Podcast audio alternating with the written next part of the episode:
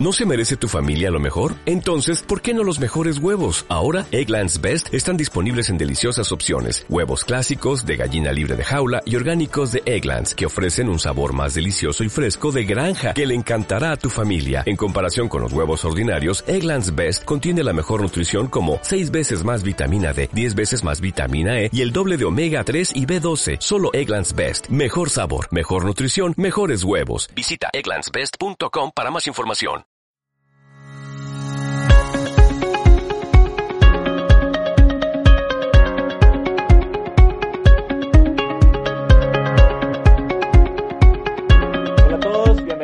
Nuevamente a Estrategia Talks, hoy con un invitado súper especial, uno de los emprendedores más jóvenes de Colombia. Su nombre es Mateo Bolívar y hoy vamos a hablar un poquito de cómo es eh, cuando uno tiene esas ideas en un PowerPoint y llevarlas a ser una realidad.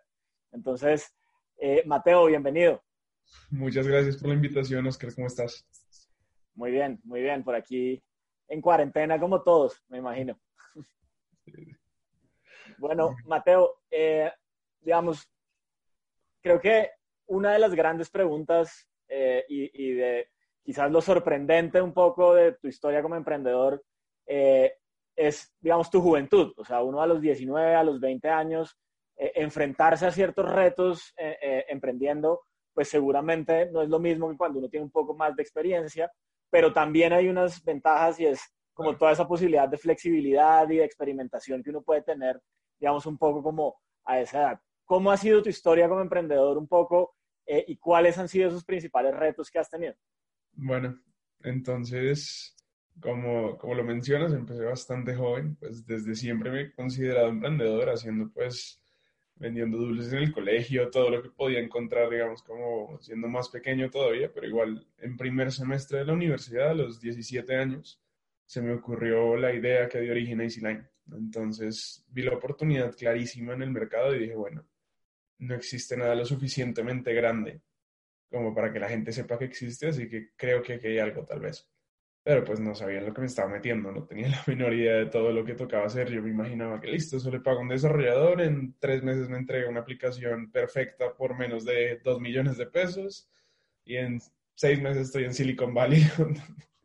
Era como la mentalidad un poco que, que tenía pues porque no, no medía nada, realmente acababa de salir del colegio, llevaba una semana en la universidad, pues no, no entendía la dimensión de lo que estaba haciendo, pero solamente que sabía que quería hacer algo diferente. Entonces, bueno, ahí empezó mi camino, entré a varios centros de emprendimiento, principalmente el de mi universidad. Eh, me apoyaron bastante, me colocaron en contacto con personas a quienes les podía contar mi idea, validar. Tuve más de, en esa época, más de 40 mentores en distintas áreas como que me iban apoyando y diciendo, mira, por acá, por acá no. También había algunos que tenían opiniones pues que tenía que ignorar tal vez porque sabía hacia dónde estaba yendo yo. Y bueno, ahí saltándome un poco en, en el tiempo a, a donde estoy hoy, lo que han sido estos dos años y medio emprendiendo. Y lo que me decías, ¿cómo es emprender siendo joven? Ya, ya ahora te contaré un poco más, hablaremos un poco más de, de lo que ha pasado, pero creo que tienen sus ventajas y sus desventajas, pero más que todo le veo lo positivo y es, primero, no tenemos ninguna responsabilidad fuerte encima, que hay muchísimas personas que, listo, acabas una carrera de cinco años, terminas pagando más de 100 millones de pesos a lo largo de tu, de tu carrera universitaria y sí o sí tienes que salir a conseguir un trabajo, a tener un ingreso. En otros casos, muchos tienen que emprender porque pierden su empleo. No es algo que sea 100% motivado por ellos. Bueno, otros, listo, quieres empezar a emprender, pero bueno, ya tienes una esposa, una hija, tienes que responder por tu casa. Y, ahí es cuando la cosa se pone complicada, porque verdaderamente no es un proceso sencillo. Entonces, como jóvenes, creo que esa, entre comillas, inocencia en la vida nos ayuda mucho a, a no medir el riesgo, digamos, pero por saber que si nos equivocamos queda muchísimo camino por delante. Entonces, algo que, que hablabas un poco, ahorita con el tema de la cuarentena, pues todo estaba bastante complicado, ya estamos pues sacando las cosas adelante, pero, pero hablaba con un amigo y decía, bueno, supongamos que se quiebra todo hoy. O sea que definitivamente las dos empresas murieron, no sale ningún otro negocio que queda. Queda que tengo 20 años y ya tengo una hoja de vida seguramente más grande que la de la mayoría de personas que se van a graduar conmigo. Así que como, como que ya avancé un trayecto bastante importante. Entonces, pues bueno, eso es algo. Eh, el tiempo también es muy importante, el tiempo que le podemos dedicar hoy en día al no tener otro trabajo, digamos, como que la universidad sabemos que, que toca llevarla, pero digamos, para mí no es una prioridad al 100%. Sé que son cosas que tengo como que estar llevando. Y un punto, pues, que, que la verdad me ha servido muchísimo y, suena chistoso, pero es que muchas de las personas que, que me han ayudado a estar donde estoy es porque me han visto como su hijo, prácticamente. Literalmente tienen hijos de mi edad y voy y me reúno con él y como, mira, es que estoy emprendiendo y tengo esta idea, y como, ah, yo tengo una hija que tiene tu edad, oye, qué chévere que estés haciendo eso, le voy a contar de ti. Eh, bueno, empiezan con todo el tema y como, bueno, yo te ayudo, yo quiero que salgas adelante, yo quiero verte crecer como emprendedor, entonces pues sirve mucho porque es, es sentir como, como ese acompañamiento más allá de lo profesional, sino que en verdad se preocupan por ti y, de alguna manera quieren eh, ser parte del resultado de lo que vas a hacer el día de mañana como emprendedor me he encontrado con muchísimas personas así que han sumado demasiado en mi camino. Entonces creo que ese es otro de los puntos positivos. Y el punto negativo va en la misma dirección y es ya cuando vas a vender. Varias veces me pasó que por teléfono, por correo, por videollamada sin prender la cámara, en todo lado funcionaba perfecto eh, el tema de la venta a un cliente. Y después cuando me iba a sentar y veían que tenían hijos mayores que yo, seguramente como que se echaban un poco para atrás porque igual está como esa mentalidad mucho en, muchos empresarios, y es que verdaderamente la juventud es sinónimo de, de incompetencia, tal vez. Entonces, pues es un paradigma que toca romper bastante y creo que esa es una de las cosas negativas. Y lo otro negativo es la falta de, de, madurez emocional, tal vez que tenemos los jóvenes. Creo que en general somos muy sensibles a, a las cosas, no solamente los que emprendemos, sino sino toda esta generación es hipersensible. Entonces, con cualquier cosa que les digas, sientes que los están atacando, que están en contra de ellos, que no los quieren, que no los valoran, que no los... Y son cosas que uno tiene que dejar completamente de lado. Entonces, pues, empezando tan niño, obviamente había momentos en los que uno se quebraba por bobadas, pero igualmente el camino te va formando. Así que, bueno, un poco ha sido esa mi experiencia como a grandes rasgos en, en lo que he vivido y lo que creo que es emprender siendo joven. Súper, súper, muy valioso. Además que, digamos, enfrentar esos retos, por ejemplo, de que ya sales a vender y, y, y llega una persona de 19 años y probablemente hayan otros que digan como, uy, no sé, la inexperiencia o de pronto empieza a generar desconfianza. ¿Cómo, cómo superaste o cómo has venido superando esos retos? ¿no? Porque es, digamos, es, es, es todo un reto para poder escalar después las soluciones. No, realmente lo que, lo que he hecho es tratarlos como iguales, verdaderamente. O sea, no, no ir en, en la tónica al principio, que es desde el principio me presentaba como, mira, tengo tantos años, estoy haciendo esto, y ya de ahí ellos tenían una perspectiva completamente diferente. Lo que empecé a hacer es ir directamente a, a lo que estoy haciendo. De hecho, en varios casos no me caí en la edad que, que tenía, me dejaba la barba un poco más, entonces no se notaba tanto. Pero, pero sí, realmente es afrontarlo como un poquito más, más maduro. Si me preguntan por la edad, pues obviamente la voy a decir, pero, pero pues verdaderamente la capacidad se demuestra es, es al momento de, de, vender lo que estás haciendo y mostrar el producto que tienes detrás, mostrar el respaldo. Últimamente pues me estaba ayudando muchísimo lo que pasó con, con Shark Tank, porque pues empezaron a hacer ellos notas en Revista Dinero, en Caracol Radio, en este tipo de cosas, y ahí ya cuando me reunía con alguien, pues obviamente cuando agendábamos la reunión, se metían a mi perfil o buscaban tal vez en Google a ver quién es este man que ha hecho, ya encontraban algo de soporte. Entonces, pues bueno, eso, eso me estaba sirviendo bastante ahorita antes de la pandemia, que pues justo el capítulo se emitió, pasó como un mes y empezamos con esto. Pero bueno, eh, más o menos así como, como, lo he podido llevar, tomando, tomando las cosas bastante en serio. Qué chévere. Tú acabas de tocar un tema eh, que es bien interesante y además como que obligado que conversemos hoy y es el tema de Shark Tank, ¿no? Entonces, digamos que tú arrancas con, con una de tus empresas que es EasyLine eh, y creo que con esa es con la que vas a Shark Tank, ¿verdad? ¿Cómo, ¿Cómo es ese proceso? O sea, ¿cómo decidiste ir allá y cómo viviste también ese proceso de enfrentarte a hacer el pitch, digamos, con tres o cuatro emprendedores y, e inversionistas pues ya muy recorridos? No, pues verdaderamente fue una historia bastante curiosa, porque la mayoría de cosas la gente es la que, la que aplica, la que quiere ir, tiene que llenar un formulario larguísimo, llenar un montón de papeles eh, y cruzar los dedos porque les interesa su historia. En mi caso fue todo lo contrario. cuando estaba en mi primer año como emprendedor, en el 2018, eh, llevaba unos meses en el centro de emprendimiento, tenía unos bosquejos de lo que iba a ser la primera versión de la aplicación, que verdaderamente estaba muy lejos de lo que soñaba, pero bueno, era algo. Cuando tenía como la idea en un PDF, por decirlo así, participé en un concurso de emprendimiento, se llama el Bar del Emprendimiento y lo realizan como varias eh, entidades en alianza y es una especie de Shark Tank, pero pues sin inversión y, sin nada de eso, solamente como por el ejercicio de hacer el pitch, competir con otros y ganar el reconocimiento, entre comillas. O sea, fue como la primera vez que, que tuve que decir las cosas en público, estaba demasiado nervioso, me acuerdo. Fue ahí tengo el video y temblaba la voz cada vez que, que salía una palabra, pero bueno. Hice el pitch, gané, súper interesante, recibí muchísimos comentarios positivos y desde ahí me la empecé a creer. Lo que no sabía era que ese día dentro del público estaba una persona de, de Shark Tank, de la productora, de, digamos, de la productora de Sony.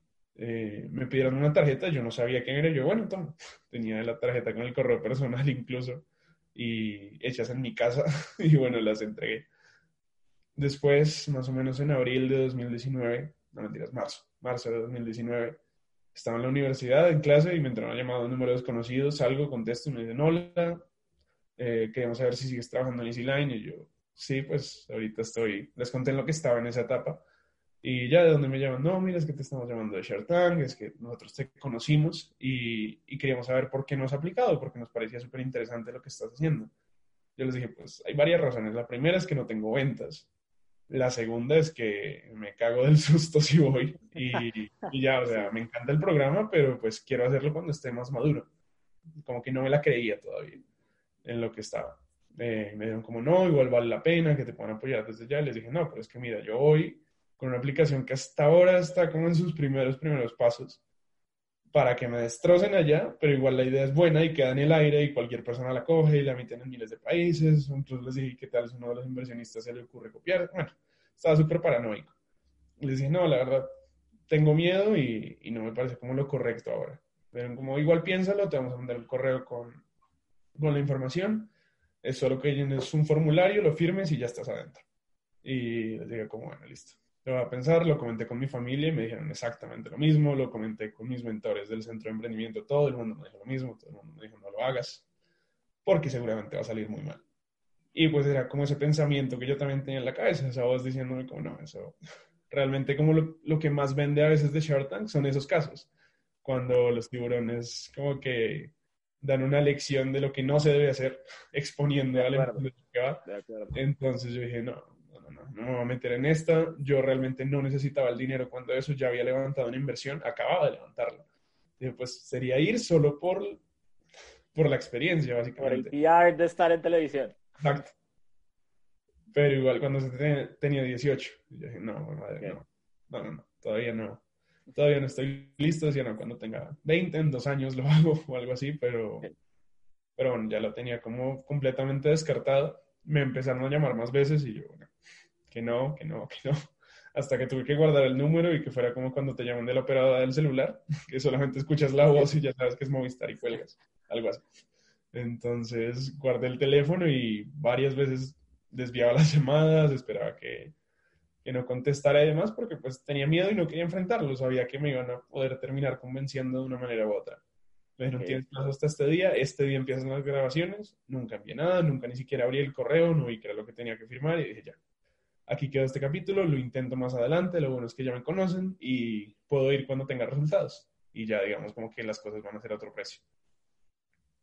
Eh, me escribieron por WhatsApp de otro número a decirme que si ya había pensado las cosas bien, les mandé un párrafo diciéndoles de nuevo, no, mira, no estoy listo, tengo miedo, nos vemos en la cuarta temporada si quieren, pero, pero por ahora no. Y me dijeron, pues bueno, de último recurso ven a reunirte con toda la, todo el equipo de producción del equipo y te convencemos. Entonces dije, bueno, y ya ahí me reuní personalmente con ellos en las oficinas, pues acá de Teleset, me contaron pues todo lo que podía salir, me dijeron todo lo que podía salir bien, me dieron todas las pautas de lo que tenía que hacer para que las cosas salieran bien. Y bueno, dije que sí, en cuestión de dos semanas estaba grabando el capítulo. Y... y una pregunta. Entonces, listo, decides ir a grabar. ¿Cómo, ¿Cómo es ese proceso? Entonces, estructurar el pitch, pararte ahí delante un poco como a exponer tu idea. Eh, ¿Y cómo fue ese proceso de construcción para llegar ahí? Ok, bueno. Eh, la preparación del pitch, me asesoré de una mentora que tenía, que alguien, alguien que me preparó para el primer evento que tuve en el bar del emprendimiento. Y la llamé y nos vimos fácilmente casi que tres horas diarias por dos semanas todos los días para practicar, para sacar todo lo que tenía que salir. Eh, hice algunos espacios en los que era presentárselos a varias personas, varios inversionistas que, varios inversionistas que conocía, eh, entre comillas, cercanos, a quienes les podía decir lo que estaba haciendo y, y bueno, recibir como todo el feedback posible y para ver, digamos, como qué va a pasar. La parte más difícil para mí fue la, la valoración, porque no es tan fácil valorar algo que tiene venta cero. Y bueno, sabemos que muchas veces grandes compañías levantan millones de dólares sin tener tracción realmente, pero están respaldados por grupos financieros grandísimos, tienen un equipo de trabajo grande y yo estaba prácticamente solo. Así que bueno, tengo que tener los pies sobre la tierra para cómo voy a hacer esto, tampoco regalarle mi idea, respetar al inversionista que llegó antes. Entonces, eh, seguí el consejo que me dieron en, en Shark Tank directamente, digamos, en la productora, y era hacer algo que si yo tuviera la plata estaría dispuesto a, a ponerla, porque muchas veces los emprendedores llegan con cifras sacadas de todo contexto por empresas que hasta ahora están empezando, y pues ahí es cuando peor les va. Muchas veces, casi que se podría decir que cualquier negocio es bueno en, en alguna medida, pero muchas veces a los que les va mal es por malas valoraciones. Entonces, pues bueno, trabajé un poco en, en el tema, decidí la valoración realmente cinco minutos antes de salir a grabar. Tenía varios números en la cabeza y dije, bueno, me voy con este. Y exactamente lo que pedí fue lo que recibí en el programa. Entonces, salió perfecto, la verdad. Súper. Hay, hay, algo que en lo que eres, digamos, muy, muy insistente y muy repetitivo, y es, digamos, como el apoyo eh, de algunos centros de emprendimiento y de mentores, ¿no? Yo tengo la oportunidad de ser mentor, eh, de hecho, en Torre Negra Accelerate eh, y en algunos programas del Ministerio de Tecnología, eh, y a veces uno se encuentra con emprendedores que no necesariamente como que sacan el valor eh, que uno puede sacar de una sesión de mentoría o de una sesión de asesoría, ¿no?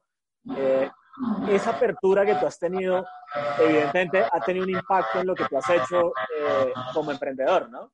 Sí, sí, sí. Sí, yo creo que el tema de, de, estar en contacto con los mentores es, es un punto fundamental y que la gente a veces no valora de la manera que debería hacerlo. Hay muchos emprendedores que quieren ir, entre comillas, directo al grano, que no les interesa el proceso, sino que quieren solamente el resultado. Entonces, hay muchos inversionistas que son mentores. Entonces, muchos inversionistas, pues no te van a colocar la plata, pero quieren sentarse, ayudarte, ayudarte a pensar cómo puedes mejorar para levantar la plata. Pero hay emprendedores que sencillamente llegan a sentarse y ya quieren venderle y es como, espérate. De acuerdo. Queremos ayudarte, queremos apoyarte en el proceso de formación y pues así no tiene mucho sentido. Hay otros que realmente no es una prioridad para ellos lo que están haciendo, así que puede que yo estoy teniendo una sesión de mentoría contigo, apago la cámara y estoy haciendo cualquier otra cosa, tú estás perdiendo tu tiempo y, no tiene sentido. Otras veces me reúno y todo lo que me dijiste se me olvida, no tomo nota en ningún lugar y no tiene sentido. Realmente yo intenté ser muy intencional con eso desde el principio, pues en en el primer centro de emprendimiento donde entré me dijeron eso, que dependía de mí. O sea, las personas están dispuestas, los contactos están ahí, pero depende de mí si los aprovechaba o no con cada una de las oportunidades que se presentaban. Entonces, a partir de ahí empecé a ser como muy juicioso con, con ese proceso, con cada persona que me reuniera, sacar, digamos, como que todos los puntos que se trataron, salir siempre con un to-do de cada una de las sesiones y bueno, eso me ayudó un montón y, y bueno, si me pongo a contar detalle por detalle y no acabamos nunca, pero bueno, varias de esas sesiones que a veces parecían insignificantes fueron las que me fueron guiando en el camino hasta llegar a este evento, después del evento llegar a Shark Tank y bueno, Creo que total, total. me gusta pensar en que si algún día en alguna de esas sesiones hubiera estado en otra cosa y me hubiera perdido esa oportunidad, quién sabe dónde estaría ahora. Pero, pero bueno, es el resultado de muchos esfuerzos pequeños lo que, lo que va sumando. Actualmente, pues también soy mentor de, de, varios emprendedores que recién están comenzando, digamos, en varios centros de emprendimiento en los que empecé, en algunos programas de la Cámara de Comercio. Y, y es interesante estar también del otro lado, porque habiendo recibido tanto, pues uno tiene que estar dando y pues de eso se trata. Total, y esa es, ese es un poco como la idea, ¿no? Cuando uno, cuando uno se vuelve mentor, como poder devolverle un poquito al mundo lo, lo que le ha dado. Sí. Mateo, hablemos un poquito ahora sí de tus emprendimientos y de cómo ha sido digamos, eh, tener una idea en un PDF, como decías, y llevarla hoy en día ya, digamos, a unos estadios distintos donde probablemente ya tienes tracción y, donde estás probando otras hipótesis, ya has tenido inversión, eh, has tenido aceleración. Entonces, ¿cómo ha sido todo ese proceso? Ok, bueno. Eh, primero empiezo con EasyLine, que fue, digamos, el primer emprendimiento con el que, con el que nació todo.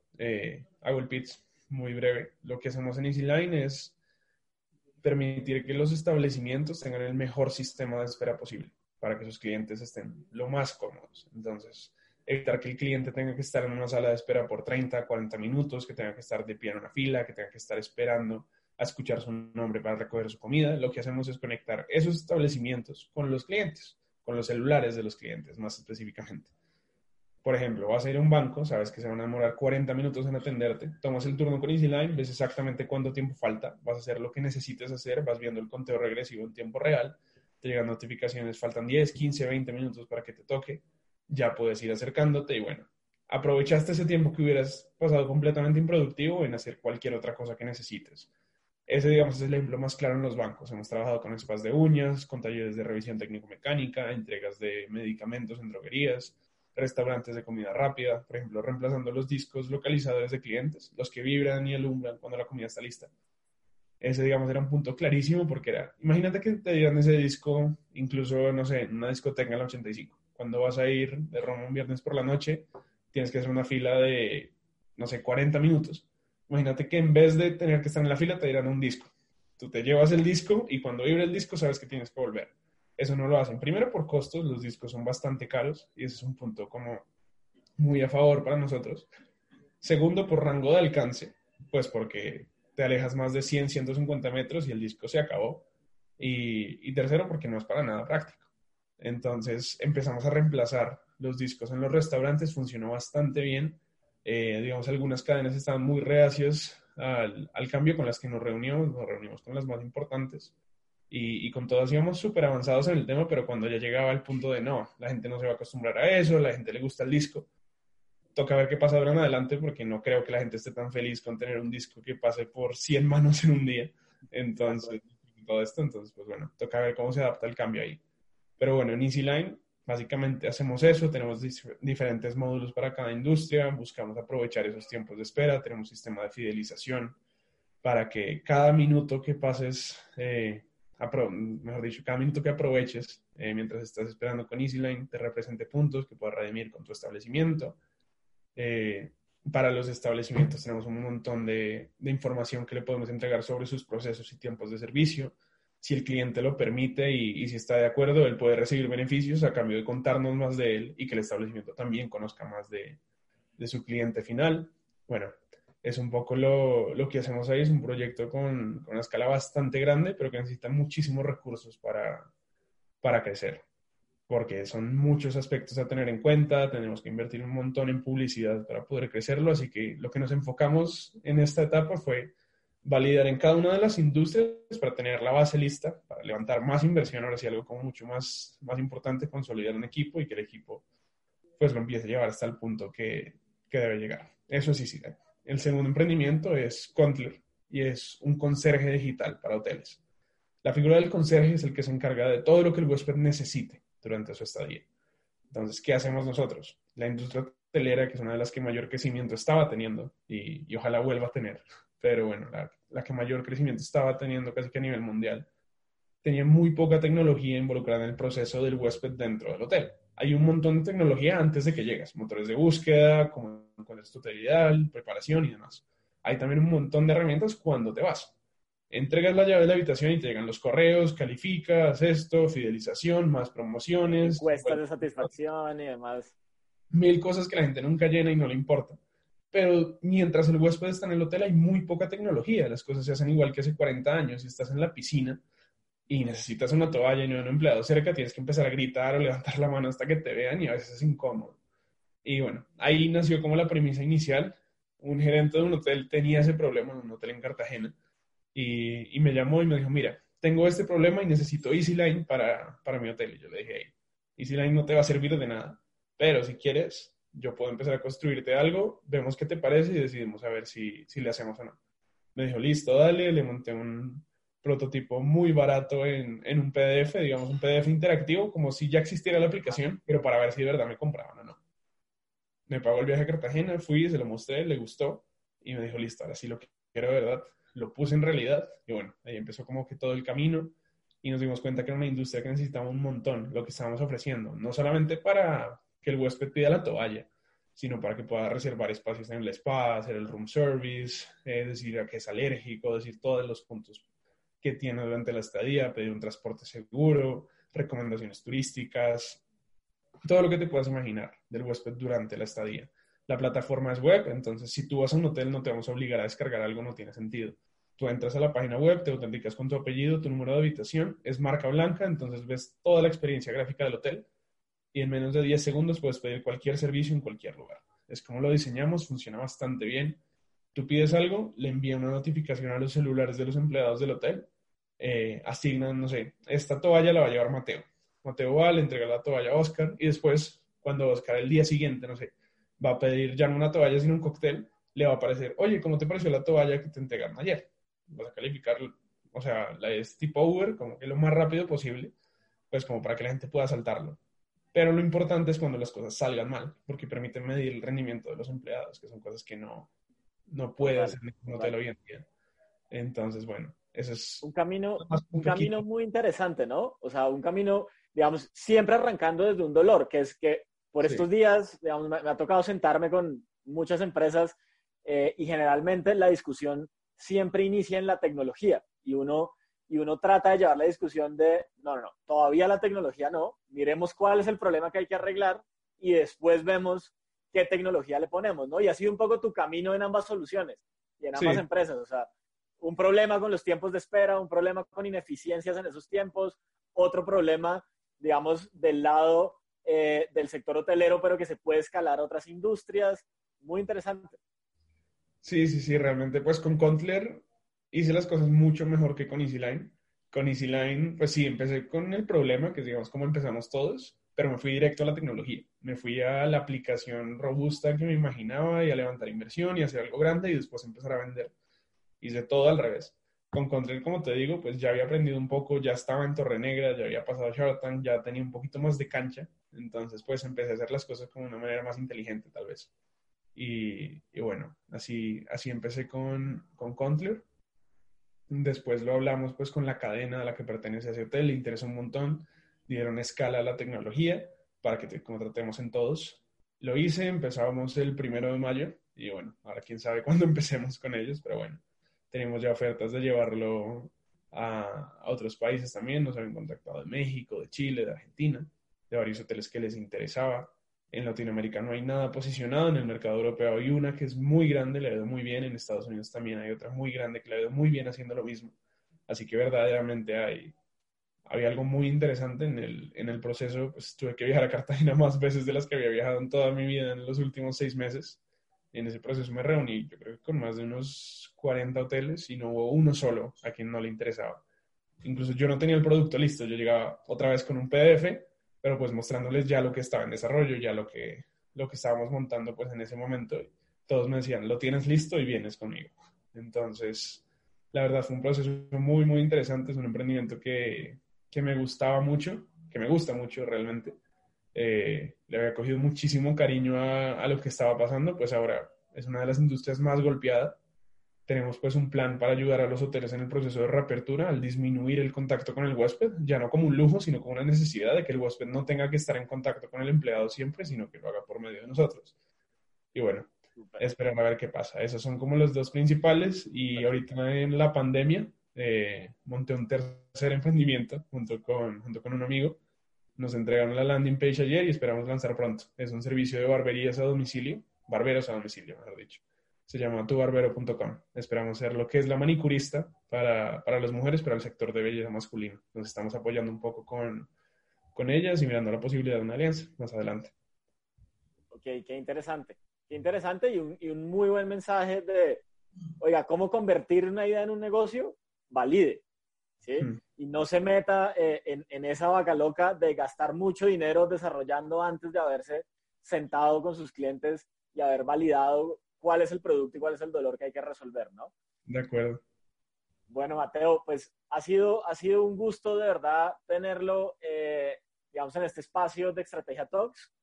Eh, creo que es una inspiración también para, para muchos jóvenes en el país y yo soy una de las personas que cree que, que lo que nos va a sacar después en la reactivación, después de esta, de esta coyuntura, eh, o el que va a jugar un gran rol es el emprendimiento y los, y los emprendedores al final son los que están llamados un poco como a jalar ese, esa reactivación y crecimiento.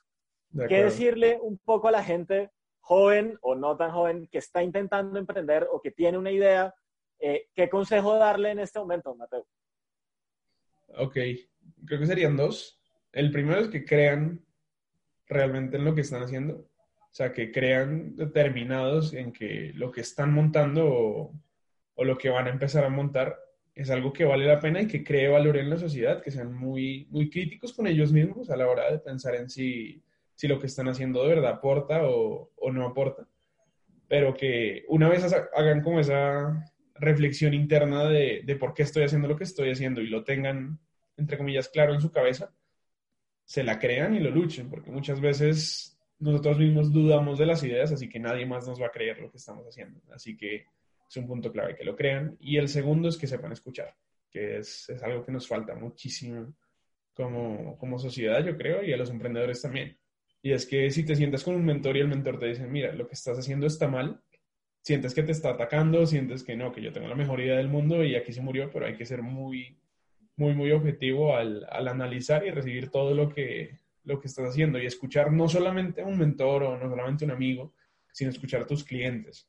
De ahí sale todo. Si tú te logras sentar con tu cliente, crear una relación de empatía con él de alguna manera y que él te diga, cómo se imagina la solución ideal, cuánto está dispuesto a pagar, eh, cómo lo soluciona actualmente. Ellos te van a dar absolutamente todas las respuestas y tú lo único que tienes que hacer como emprendedor es ejecutar, pero tienes que saber escuchar primero. A veces nos lanzamos a, digamos, si yo me hubiera puesto en los zapatos de gerente de hotel, en ese caso es un hotel eh, de lujo, básicamente, no sabía absolutamente nada de lo que pasaba ahí, no sabía cuáles eran las necesidades, no sabía cómo era la operación del día a día yo me podía sentar tranquilamente y decir, mira, vamos a construirlo así, así, así, así, así.